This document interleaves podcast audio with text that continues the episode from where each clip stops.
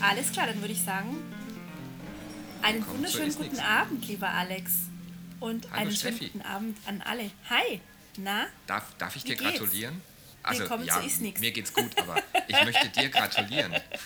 So. Ich, ja, weil ich meine, genau genommen, ich rede jetzt hier mit einem Boardmember der European Society for Swallowing Disorders und das ja. finde ich schon mhm. ziemlich cool.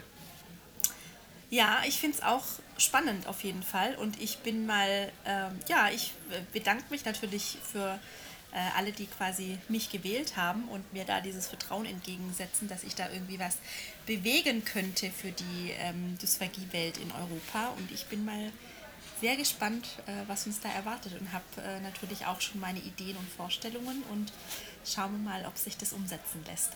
Ja, ich bin mhm. jedenfalls sehr gespannt, weil ähm, wenn man so einen Podcast macht, gerade wir beide machen den ja schon seit 2017, was ewig lange mhm. her ist, dann ist es mhm. cool, wenn man vielleicht auch mal so in der, ähm, wie sagt man das, Politik ist es ja nicht, sondern mehr so in der naja, ähm, Vergesellschaftung. Gesellschaft, nee, ja. ja in, in, solchen ja, ja. Gesellschaften halt so ein bisschen, vielleicht einen etwas cooleren Einblick bekommt, als das äh, bisher der Fall ist. Vielleicht kann ich dir da ein paar Antworten ausquetschen. aus, ein bisschen aus dem Nähkästchen plaudern. ja, ja, genau. ja, genau. Schauen wir mal, genau. Wir mal. Aber ein paar Informationen gibt es mit Sicherheit. Genau. Aber ja, das soll gar nicht unser nur, Thema heute sein. Genau, herzlichen so. Glückwunsch sagen.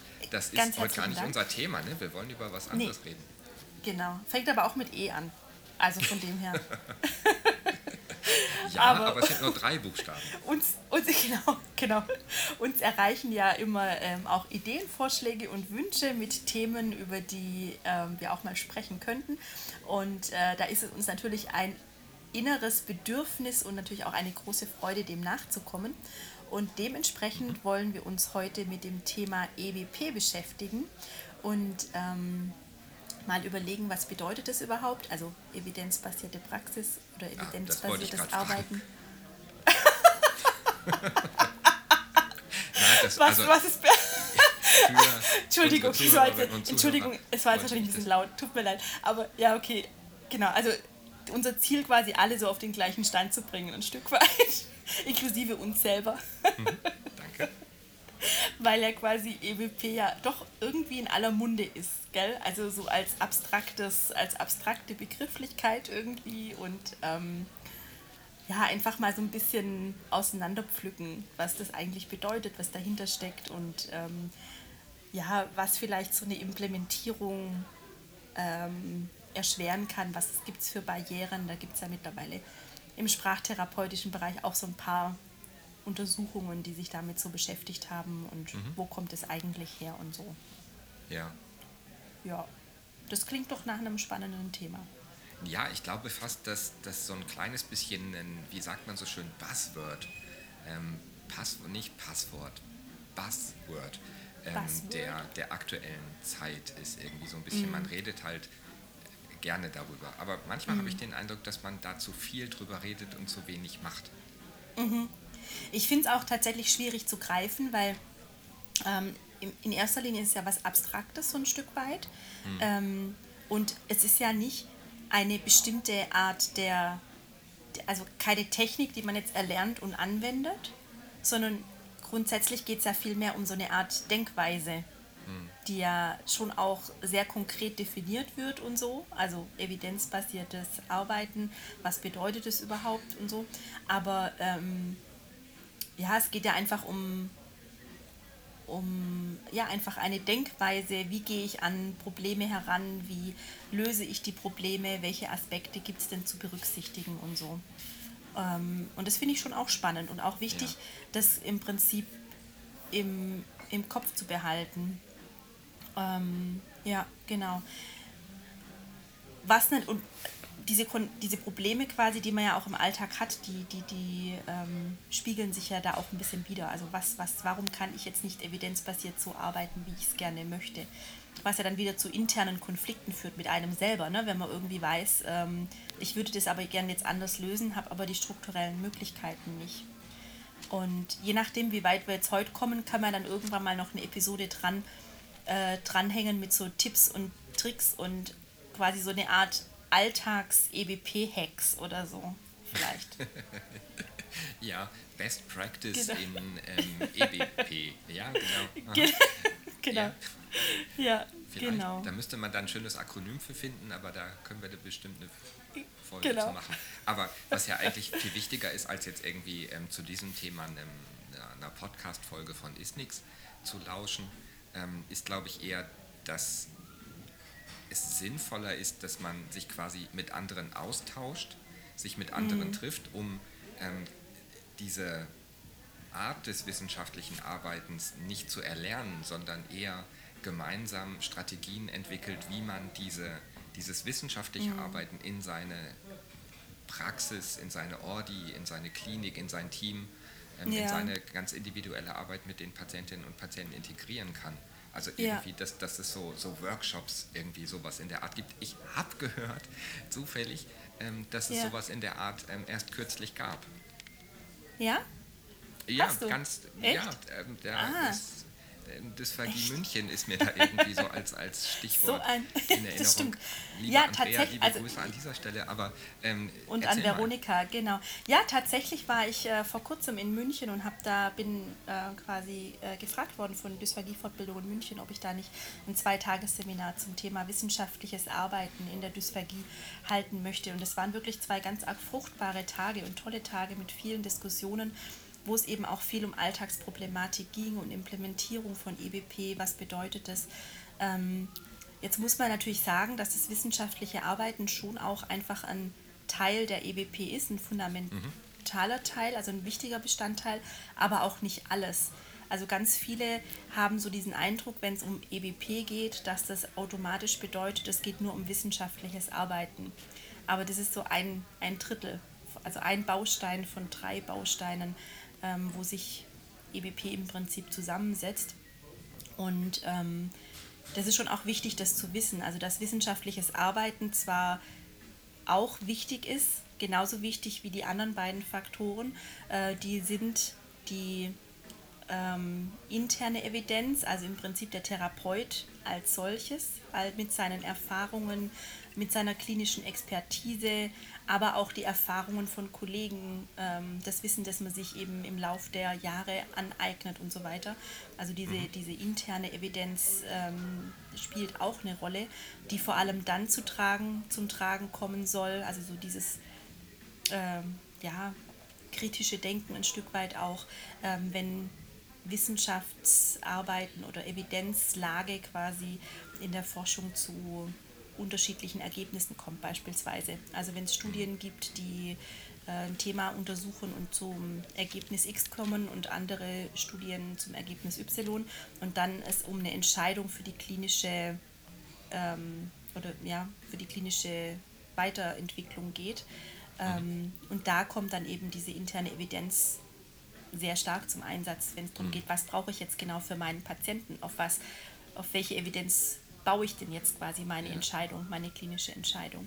Und was halt auch total oft vergessen wird, ist die, diese soziale Evidenz, also die ja der Patient mit all seinen Hoffnungen, Wünschen und Erwartungen, der natürlich auch eine Rolle spielen muss, ähm, mit seinen Erfahrungen, mit dem, wo will er hin, welche Ziele mhm. hat er, ähm, kann der Patient in seiner speziellen Situation von den Interventionen profitieren und so weiter. Also wo man dann wieder bei diesem Thema der ähm, partizipativen Entscheidungsfindung sind. Mhm. Und, und alle drei Bestandteile quasi ähm, eben dann mit der externen Evidenz, als, also diesem wissenschaftlichen Arbeiten ähm, als dritten Faktor, die in ihrer Zusammenschau, in ihrem Zusammenspiel, die bilden dann im Prinzip die evidenzbasierte Praxis oder evidenzbasierte Handeln quasi. Und ähm, das ist natürlich wahnsinnig äh, schwierig, gerade diesen externen Evidenzteil, also dieses, dieses ähm, Grundlage, also dass ich im Prinzip meine Argumentation auf Grundlage von nachgewiesener Wirksamkeit beispielsweise begründe, ähm, in klinischen Studien, therapeutischen Interventionen oder so.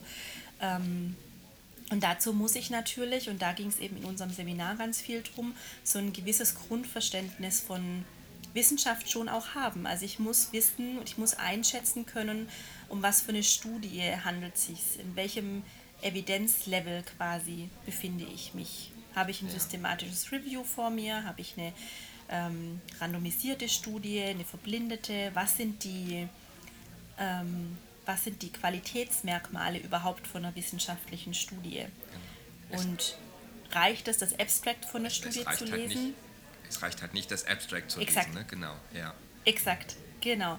Und da haben wir eben auch viele Beispiele durchgearbeitet, äh, warum das nicht reicht und was, was, was sind denn dann Merkmale, die einem im Prinzip ähm, verloren gehen. Was sind, mhm. was sind äh, verschiedene Bias-Möglichkeiten, die in der Studie auftauchen können, also so Verzerrungseffekte oder Fehlerquellen, die in der Studie ähm, einfach zum, zu, zum, ähm, zum Tragen kommen können und so weiter.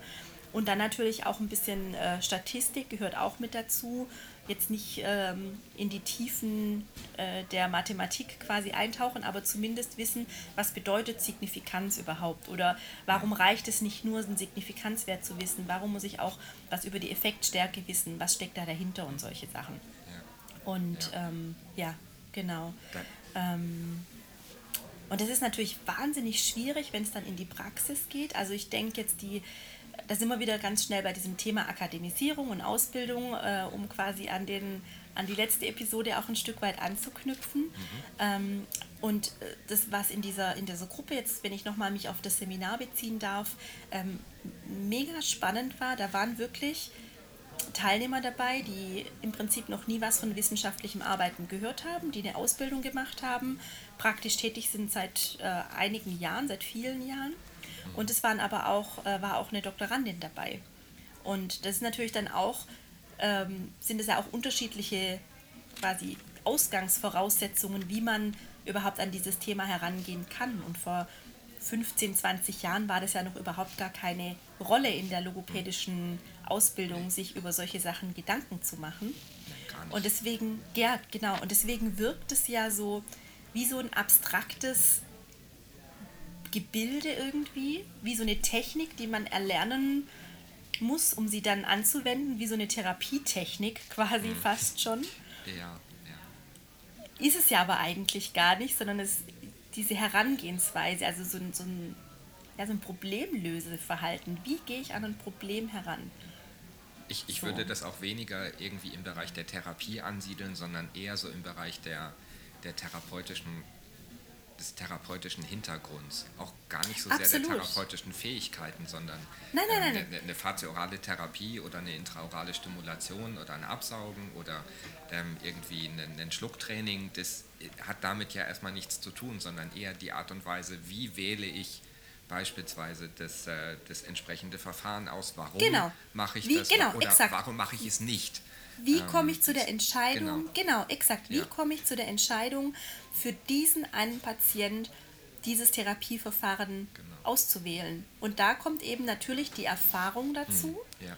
und die Expertise, die fachliche Expertise, die natürlich eine, ähm, eine, eine Rolle spielt. Das ist, das, ich glaube, die da haben wir alle Geschichten dazu und die Patienten, wo die äh, Lage nicht so ganz eindeutig war. Und dann hat man doch dieses diesen Eindruck, man kann es nicht wirklich beschreiben, dass man denkt, hm, irgendwie passt das jetzt gerade nicht so oder wo es einem dann auch, wo einem manchmal wirklich im wahrsten Sinne die Worte fehlen, weil man es nicht wirklich gut greifen und beschreiben kann. Und da eben versuchen, wirklich dieses, das, dieses Auseinander zu, mh, hm, sage ich jetzt mal salopp, und ähm, das klar zu kriegen. Wo kommt es jetzt her und was bedeutet das? Und auch für die weitere ähm, für das weitere Vorgehen. Ja. ja. Absolut. Mhm. Ähm, wobei, das als, als kleine Randnotiz an der Stelle finde ich das einigermaßen witzig, dass äh, Evidenz im Deutschen mhm. ähm, eine andere Bedeutung hat als äh, Evidenz, Evidenz, eigentlich, als evident. Mhm. Ähm, weil das, die deutsche Variante heißt ausdrücklich, wenn man im Duden nachschaut, auch Erfahrung, ähm, die man gemacht hat und nicht nachgewiesene ähm, Wirksamkeit oder, oder einen Beweis, sondern ausdrücklich auch Erfahrung. Ähm, das passt so ein bisschen, glaube ich, zu, zu der ähm, deutschen Variante des äh, Wir wollen den Beruf nicht akademisieren, das ja der Jens Spahn da sehr groß ähm, sagt, sondern ja. dass, dass die Erfahrung ähm, aber eben schon auch wichtig ist, keine Frage, aber mhm. nicht die einzige Grundlage sein sollte, ja. um, um ja. Entscheidungen Wobei zu treffen, die weitreichend sein können. Ja, absolut, das stimmt. Wobei es in diesem Kontext der evidenzbasierten Medizin schon abgeleitet wird aus diesem englischen Wort Evidence, ja, wo eben genau. Aussage, ja. Beweis, Beleg äh, quasi ja. im Mittelpunkt stehen soll. Aber ja, das stimmt schon, ja. Ähm, macht ja auch dann schon wieder ganz, ganz viel, ja, äh, mit dem Wort und mit der Begrifflichkeit einfach. Ja, genau. Weil Auf wo guckt Fall. man denn als mhm. erstes, wenn man sich über Evidenz unterhält, nach? Wenn man nicht genau sicher ist, was heißt denn Evidenz eigentlich, dann blättert man im Duden mhm. und dann steht da, ach, Erfahrung, ja, nee, die habe ich ja. Mhm. Also ja. ich meine das auch nicht negativ, ne, sondern ja. auch das macht sogar schon eine Diskussion über eine evidenzbasierte ähm, Implementierung unterschiedlicher Therapieverfahren, ja. Möglichkeiten, ähm, Entscheidungen. Ähm, manchmal ja. etwas kompliziert, ähm, mhm. ist zumindest mein Eindruck. Ähm, ja. Du, du hast vorhin über, über, über diese ähm, heterogene Zusammenstellung der Gruppe in deinem Workshop gesprochen. ich hatte ein ähnliches Problem vor einiger Zeit. Wir haben bei uns im Haus quasi auf Basis eines sehr schönen Artikels und einer ähm, sehr schönen Veröffentlichung von Tobias Warnecke aus der Arbeitsgruppe Münster ein Dekanulierungsprotokoll bei uns im Haus mhm. etablieren wollen und eigentlich auch etabliert und es hat ganz gut funktioniert, ähm, dass wir quasi über eine fieberendoskopische Schluckuntersuchung nach diesem speziellen Protokoll die letzte Entscheidung treffen, können wir den Patienten dekanulieren ähm, oder müssen wir ähm, die Kanüle wieder reinstecken. Mhm. Und das machen wir natürlich zu einem Zeitpunkt, den unser Standard vorgibt, nämlich wenn der Patient mindestens für 24 Stunden entkafft war und er keine ähm, aktuellen Entzündungszeichen hat, ähm, er aktuell mhm. nicht in den nächsten drei Monaten wieder zur OP muss und so weiter. Also wenn wirklich der Punkt kommt, jetzt kann die Kanüle raus, ja oder nein, dann sichern wir mhm.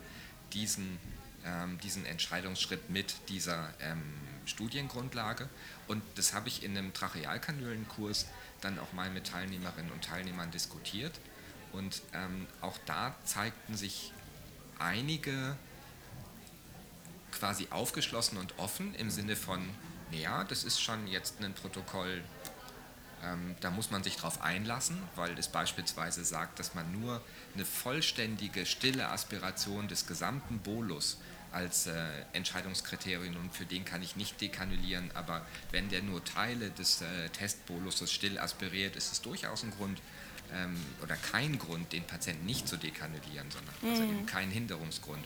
Und genau das ist vielen, die aber aus eigener Erfahrung wissen, dass stille Aspiration immer irgendwie mit dem Risiko ähm, von Pneumonien einhergeht, es war schwierig für die dann zu sagen, okay, dann kann ich den ja gut dekanulieren, sich also auf das Ergebnis dieser Studie einzulassen, mhm. weil die eigene Erfahrung sagt, das kann ich mir einfach nicht vorstellen.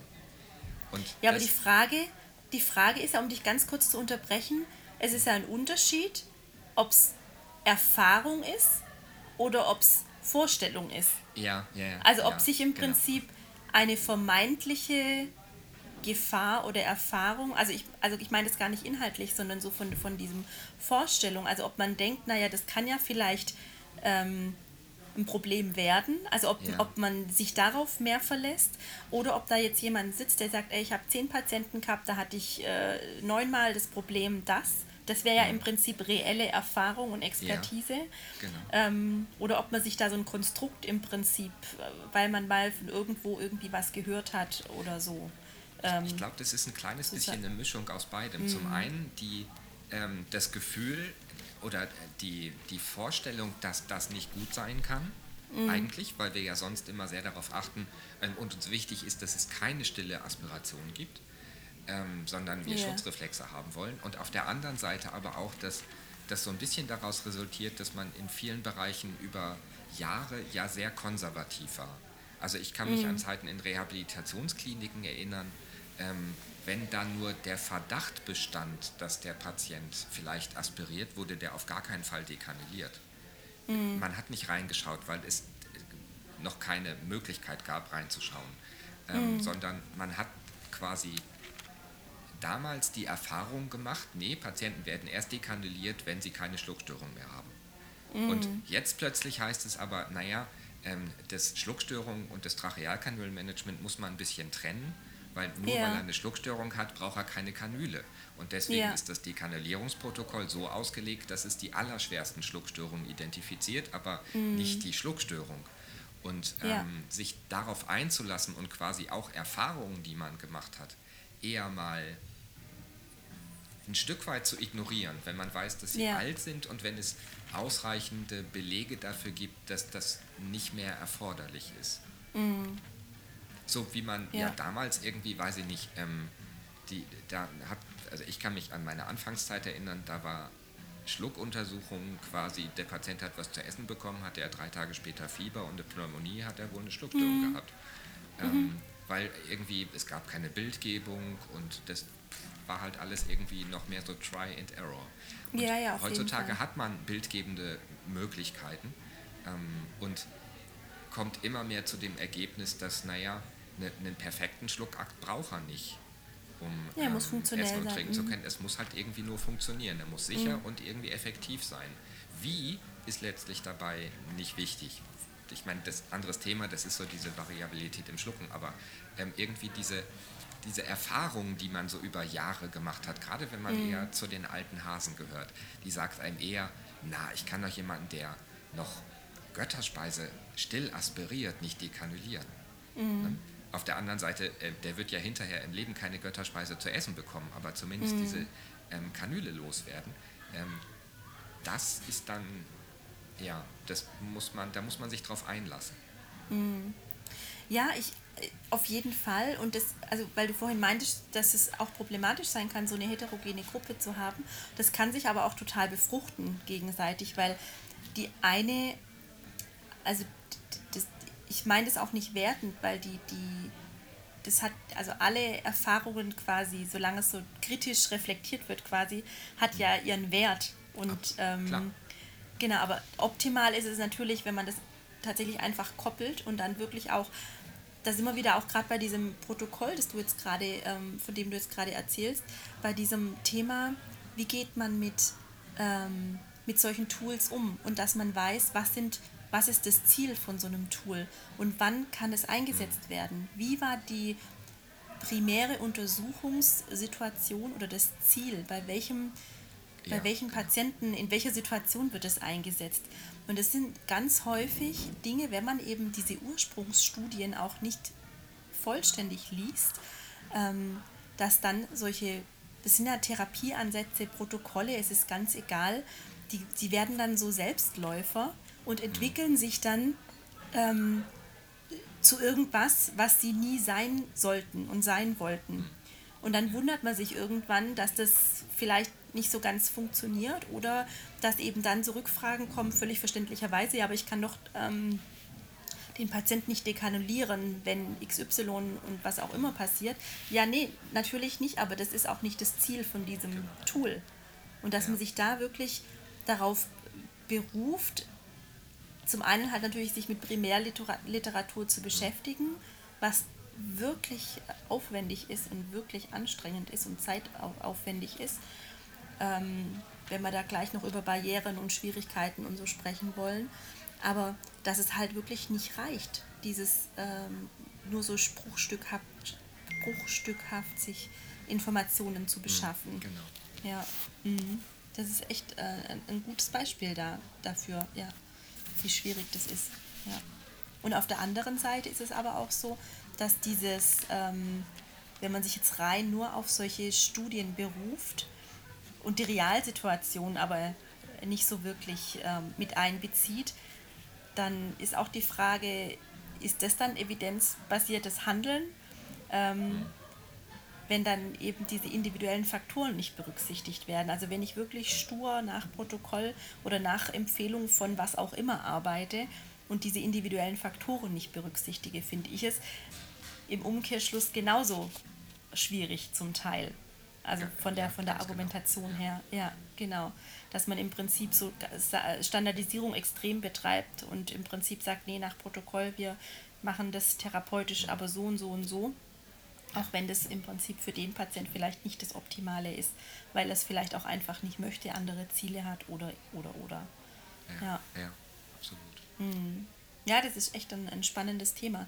Und dann sind wir eben auch ganz schnell bei dem, bei dem Thema, wenn es jetzt gerade um wissenschaftliches Arbeiten geht ähm, und wenn wir quasi von Barrieren und so sprechen, wie kommt man denn überhaupt an, an Literatur oder wie, wie kann ich das in einem Umfeld machen, wenn ich jetzt nicht gerade zufällig in einer Universitätsklinik bin oder wenn ich mhm. jetzt nicht zufällig ähm, an der Stelle sitze, wo ich eben einen guten Zugriff habe und so weiter. Yeah. Ähm, da haben wir ja quasi diese Barrieren auf, auf allen Seiten. Also wir haben ja diese, dieses Problem, dass wir nicht von Haus aus gut geschult sind in der also es fängt schon mit Literaturrecherche an, mit einer systematischen Literaturrecherche, Suchbegriffe definieren und so weiter. Wie funktioniert das überhaupt bei PubMed oder bei wo auch immer man sucht? Ähm, und ich meine das auch nicht vorwurfsvoll. Woher soll man es denn wissen, wenn man es in der Ausbildung nicht gelernt hat? So, Klar, ne? Abs absolut. Und, und das ist ja, ja, ganz besonders schwierig, weil gerade wenn man bei PubMed ähm, nach, nach Studien sucht, kriegt man eigentlich immer nur das Abstract angezeigt und genau. oft ja nicht den Volltext. Man hat gar keinen ja, Zugriff genau. auf den Volltext. Das ähm, muss man dann eben über andere Wege finden äh, oder über andere Wege versuchen, was wieder sehr zeitaufwendig genau. ist, unter Umständen ja. teuer sein kann, weil wenn man sich einen einzelnen Artikel kauft, ja. dann sind das gleich mal 40, 50 Euro, genau. ähm, was natürlich gar keinen Sinn macht.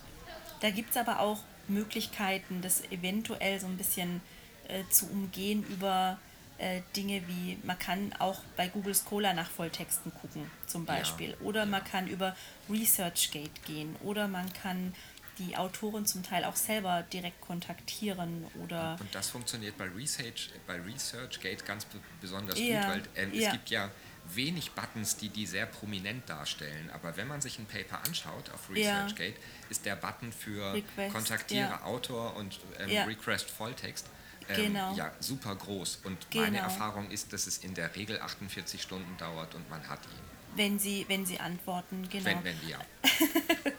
Aber, ähm, also genau, man für die, die das sein. nicht kennen, ähm, das ist im Prinzip so eine Art, naja, wie sage ich jetzt mal, so eine Art Facebook ähm, für Forscher. Facebook für Wissenschaftler, genau. Ja. Also so eine Art Vernetzungsplattform, wo man nach Schlagworten, aber auch nach Personen suchen kann und in der Regel sind die Abstracts alle hinterlegt, manchmal sind die Volltexte auch hinterlegt und äh, da kann man eben sich auch bestimmte Themen quasi merken äh, lassen, die dann einem vorgeschlagen werden und so weiter.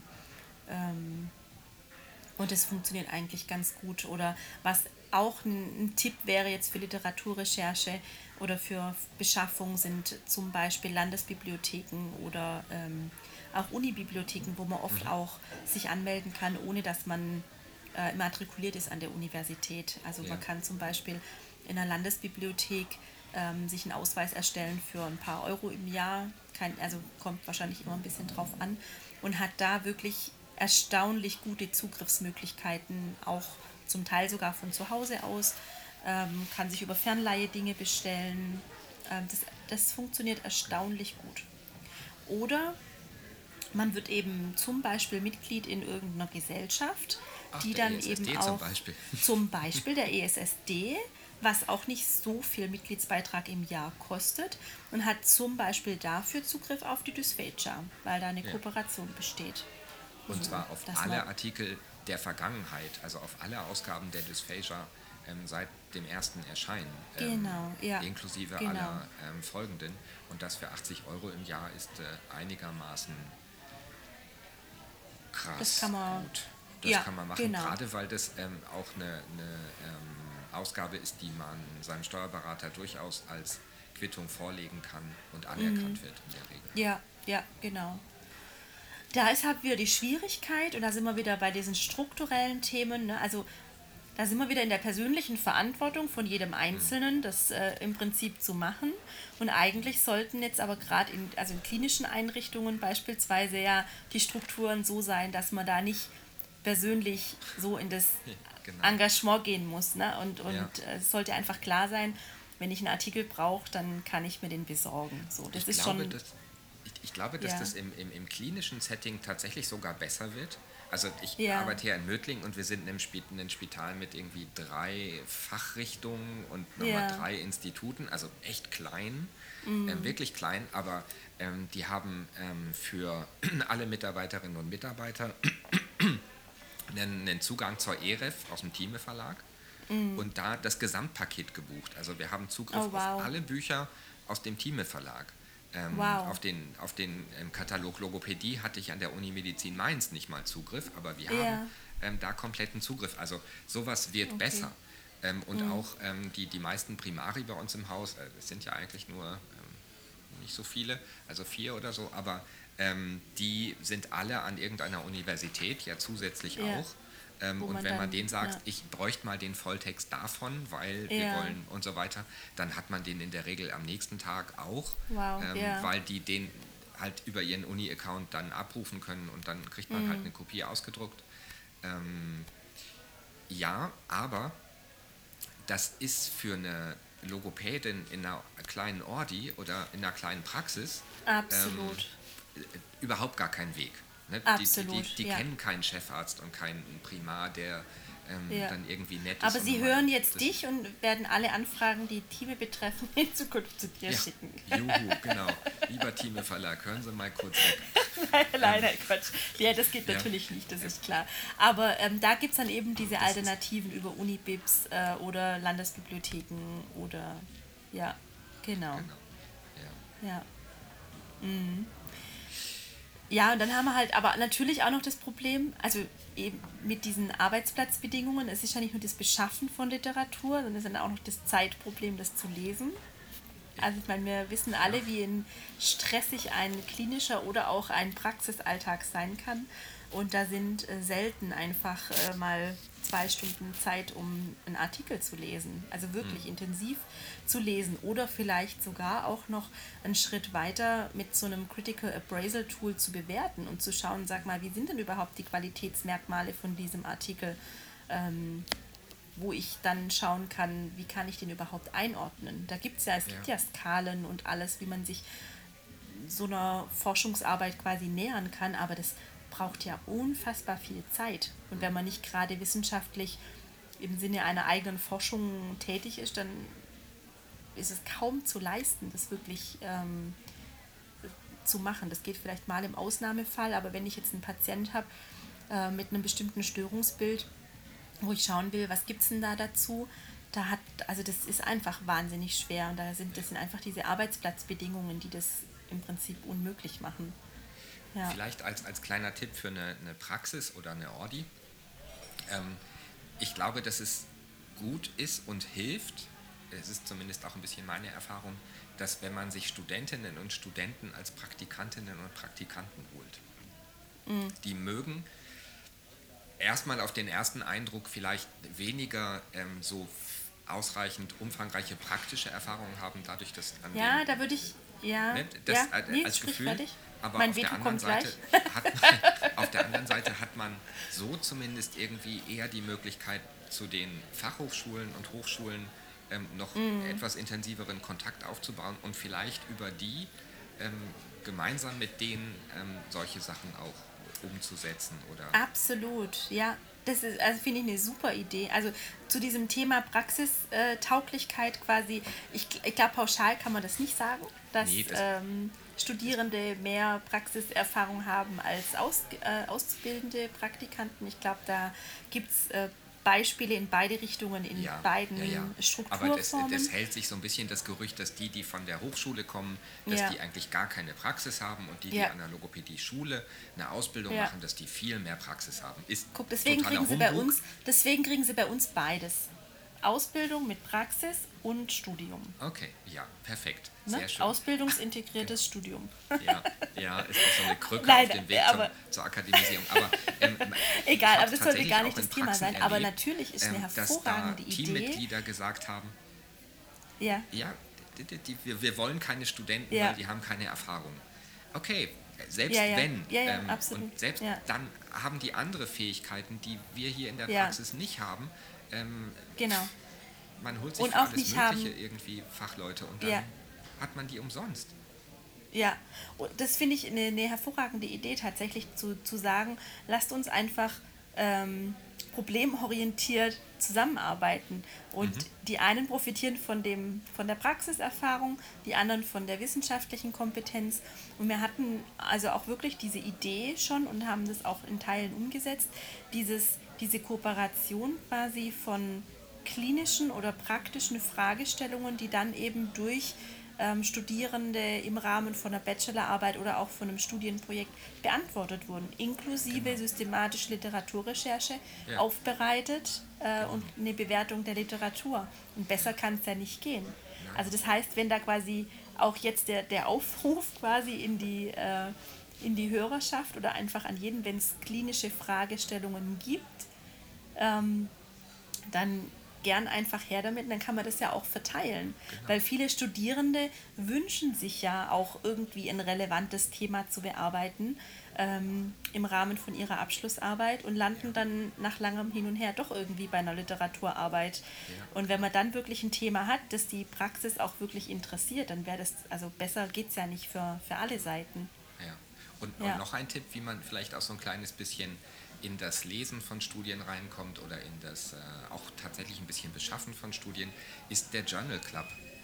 Ähm, Ja. also der auf Twitter ist noch sehr klein, zugegebenerweise, aber der ist durchaus spannend. Es ist äh, interessant, im Notfall dann nur mitzulesen. Ähm, Ja, wenn man über diesen stimmt, ja. ähm, Twitter Journal Club der Logopädie, den Ja, die. Hochschule äh, Bochum Osnabrück. Oldenburg. Olden, nee, Bochum, HSG Bochum ist es, glaube ich. Nee, Bremen, Bremen, Bremen ist es. Bremen. Wie- Oder? Wer organisiert? Ich glaube, es ist Bremen. Nein? Äh, Also wir- nächstes wir Mal verlinken ist es das. auf jeden Fall Wien. Ja. Wird quasi gehostet. Wiener Neustadt, Äh, Wiener genau, Neustadt, Wiener Wiener Neustadt, Neustadt. Entschuldigung. Ähm, genau, da muss ich tatsächlich auch noch an meinen äh, Skills ein bisschen arbeiten. Äh, ich bin jetzt, also bin jetzt zum Beispiel auch nicht so Twitter äh, erprobt und erfahren. Also da ähm, bin ich noch nicht so, ähm, da fehlt mir quasi dieses Standbein der persönlichen Expertise noch ein bisschen.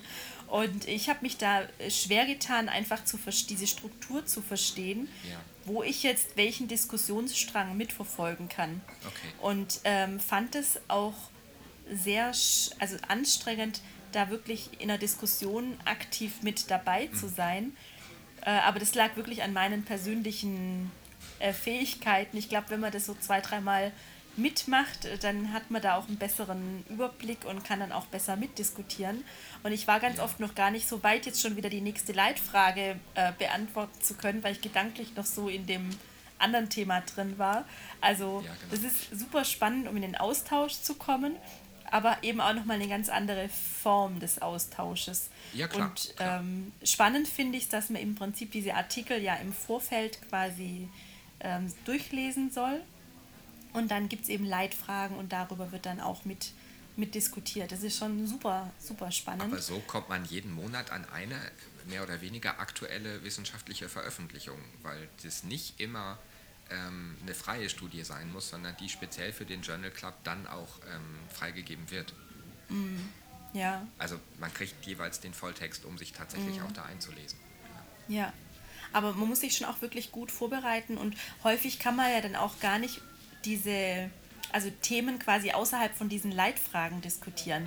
Und ich hätte, jetzt, ich hätte jetzt echt ein paar Themen gehabt, die ich gerne diskutiert hätte über den Artikel, die Ja. aber nicht gepasst haben, weil die Leitfragen anders waren. Ja, schon.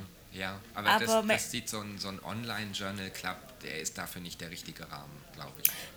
Weil die Ja, technischen Möglichkeiten über Twitter da nicht, nicht so funktionieren. Oder eben dann im, im Nachgang quasi zu dieser Online-Geschichte, dass man dann Ja. eben, man kann da ja durchaus auch nach, nachhaltig weiter diskutieren. Ähm, und ich finde die Idee wirklich ganz, ganz großartig und das, dieses Thema auch auf so eine moderne Art ähm, mit zu bearbeiten ne? und das auf Genau. dieses digitale Niveau auch ein Stück weit ähm, zu heben. Ja. Und ähm, grundsätzlich ist, glaube ich, einfach so dieses, also was einfach immer wichtig ist, ist so dieses reflektierte Denken. Also dieses, egal ob ich jetzt in diesem Bereich der der Expertise mich befinde oder des wissenschaftlichen Denkens. Also so dieses, warum komme ich jetzt zu der Entscheidung, was, ist, was, sind, so, was sind so meine Beweggründe, was sind, die, was sind die Anzeichen, die mich dazu führen, das so zu machen. Und es wirkt, glaube ich, und das ist, glaube ich, das Schwierige dran, oft so aufgesetzt und künstlich, wenn man das so ausformuliert, mhm. weil man ja mit Bauchgefühl oder mit, mit im Handeln so viel schneller ist, wie wirklich dieses Innehalten und dieses drüber nachdenken. Ja. Aber ich glaube, dass das, nicht ich glaube, ich weiß, dass es essentiell ist in, auf, in diesem Prozess dieser Entscheidungsfindung. Ja. Und wahrscheinlich wird es ja dann auch wieder mit wachsender Expertise ja auch schneller gehen bei ähnlichen Muster oder ähnlichen Patienten. An den Umstand, dass die Art der Sprache Aber, eine andere ist ja. als die Sprache, die man sonst so im Alltag verwendet. Das ist so ähnlich wie wenn man Schriftsprache ähm, verwenden würde, um zu kommunizieren. Das ist erst mal ein komisches Gefühl, aber der mhm. Informationsfluss ist trotzdem da. Das ist eine andere Art, ähm, auch mit sich selber zu reden, dann in dem Falle. Und das darf man, mhm. da darf man sich ein bisschen dran gewöhnen. Da mhm. muss man sich vielleicht auch ein bisschen dran gewöhnen. Das ist nicht schlimm. Das ist erstmal ungewohnt, fühlt sich merkwürdig an, aber nach dem dritten Mal ist es normal. Mhm. ja, genau. Und ich, also ich, ich glaube, also ich, ich möchte auch, also das ist mir, glaube ich, nochmal ganz wichtig, ähm, abschließend oder wie auch immer, ähm, wahrscheinlich können wir da noch ewig drüber diskutieren, ähm, das zu sagen. Also ich finde, das hört sich jetzt alles so an, wie wenn die Verantwortung für dieses Ganze allein bei den Praktikern und bei den Klinikern liegt. Ne, so dieses, ihr Kliniker, ihr Bösen, ihr müsst evidenzbasiert arbeiten, tut was dafür. Das finde ich aber, kann man so einfach nicht sagen. Also ich finde die Verantwortung, die gehört gleichermaßen in die, schon in die Lehre, in die Ausbildung. Mhm. Das, das gehört da einfach rein, diese, mhm. diese Art des Denkens zu vermitteln. Ähm, die gehört genauso in die Forschung, diese Verantwortung, dass zum einen die Qualität der Forschung einfach passt und dass man irgendwelche Mittel und Wege findet, Forschung so ähm, zu präsentieren, dass sie einfach leicht zugänglich ist und auch mhm. verständlich ist. Mhm. Ähm, das ist da, also da gibt es sicherlich auch noch Optimierungsbedarf, einfach diese Forschung greifbar zu machen für Praktiker und für Kliniker, ohne dass wahnsinnig viel Informationen verloren gehen und sich die Dinge dann wieder verselbstständigen. Die Verantwortung gehört genauso an alle Entscheidungsträger, sei es Kliniken wie auch immer, also die wirklich Strukturen schaffen können, Krankenkassen, Politik, also da sind wir wieder in diesem großen Feld, die einfach verstehen müssen, dass das dass Qualität einfach auch Zeit braucht, ein Stück weit. Und dass es nicht nur um diese On-Zeiten beim Patienten gehen kann. Mhm. Ähm, und das muss man halt einfordern ein Stück weit, das ist aber brutal schwer. Ähm, oh ja. Das weiß ich auch. Das hört sich jetzt alles so an mit hier macht mal. Ähm, ich, ja, die, ist, die Berufsverbände machen das ja auch ja. schon. Ne? Das ist ja, ja, schon, ja natürlich. Das, ich kann mich an, an äh, Aktionen erinnern, die irgendwie Jahre oder schon Jahrzehnte her sind. Die Logopädie geht baden und dass man irgendwie ähm, den vor dem ähm, Gesundheitsministerium in Berlin demonstriert hat. Und, ähm, ja, ach, ja. Das, es sind alles kleine Schritte und manchmal gibt es dann so einen mhm. Rückschlag, wie der fröhliche Jens Spahn, der irgendwie kürzlich sagte, ach, pff, wenn Sie Akademisierung wollen, müssen Sie warten, bis ich weg bin. Ähm, mhm. Challenge accepted, ähm, aber mhm. naja. Also ich glaube, dass das äh, ja, ein kleines bisschen mhm. aufwendig ist, sich damit zu beschäftigen am Anfang. Aber ich glaube, dass es praktisch und sinnvoll ist, es zu tun, auch wenn man nicht in der Klinik arbeitet. Entscheidend ist aber immer, dass man sich irgendwie vernetzt und miteinander ja. redet. Da, ja, also absolut. Also letztlich ist es das, glaube ich, ähm, als einzelne arme allein kämpfende Logopädin oder als armer allein kämpfender Logopäde ist man ziemlich allein und ähm, mm. muss erstmal anfangen, da was zu ändern. Absolut, ja. Und da bieten ja aber die digitalen Möglichkeiten, also Möglichkeiten, die beste Plattform, wirklich sich auch zu vernetzen. Oder man fährt nach München oder wo auch immer hin und ja. besucht, äh, ähm, genau, fragt da mal nach, ob es vielleicht nächstes Jahr nochmal so ein Seminar gibt oder so. Ja, also das war genau. wirklich, wirklich befruchtend. Und ich fand es auch gar nicht problematisch, dass das so eine, ähm, so eine heterogene Gruppe war. Im Gegenteil. Also das war wirklich spannend und hat sich sehr, sehr ergänzt und sehr mhm. befruchtet. Mhm. Ähm, weil das einfach ja auch die, die, die Gesellschaft also, ähm, widerspiegelt. Ja. Genau. Ich finde, das war ein wunderbares Abschieds, äh, Abschlusswort von dir jetzt Abschiedswort? Gerade. Abschiedswort. Gibt es genau. da was, was ich wissen müsste? Nein. Nein, aber ich glaube tatsächlich, ähm, wir haben heute mal wieder ja. ein bisschen länger gequatscht als sonst. Wir ja, das jetzt einfach mal ganz uncool ab. Äh? Ähm, jetzt kommt schon ja. Lüt im Hintergrund. Theoretisch. Nein. Ähm, also ich fand es eine ne, ne schöne Unterhaltung. Ähm, das, das Thema finde ich eh spannend, keine Frage. Ähm, und da werden wir uns bestimmt nochmal drüber unterhalten. Du hast ja schon so zwei Stichwörter gegeben für weitere Folgen. Ähm ja, also genau, so Praxistipps, da habe ich mich jetzt eben intensiv damit beschäftigt und da gibt es sicherlich noch ein paar, paar mehr, falls da Interesse besteht. Also wir bitten um Rückmeldung, ob Interesse besteht und natürlich auch weitere Themenwünsche und dann ähm, greifen wir das natürlich sehr, sehr gerne auf. Genau. Und jetzt, wo ihr das hört, ist wahrscheinlich der erste Advent oder es ist kurz vorm ersten Advent, aber mindestens die Weihnachts- und Christkindlmärkte haben offen. Also das stimmt. Prost in dem Sinne. Ähm, da fällt mir jetzt nichts anderes zu ein als Stay hungry. Stay tuned. Tschüss. Bis zum nächsten Mal. Tschüss.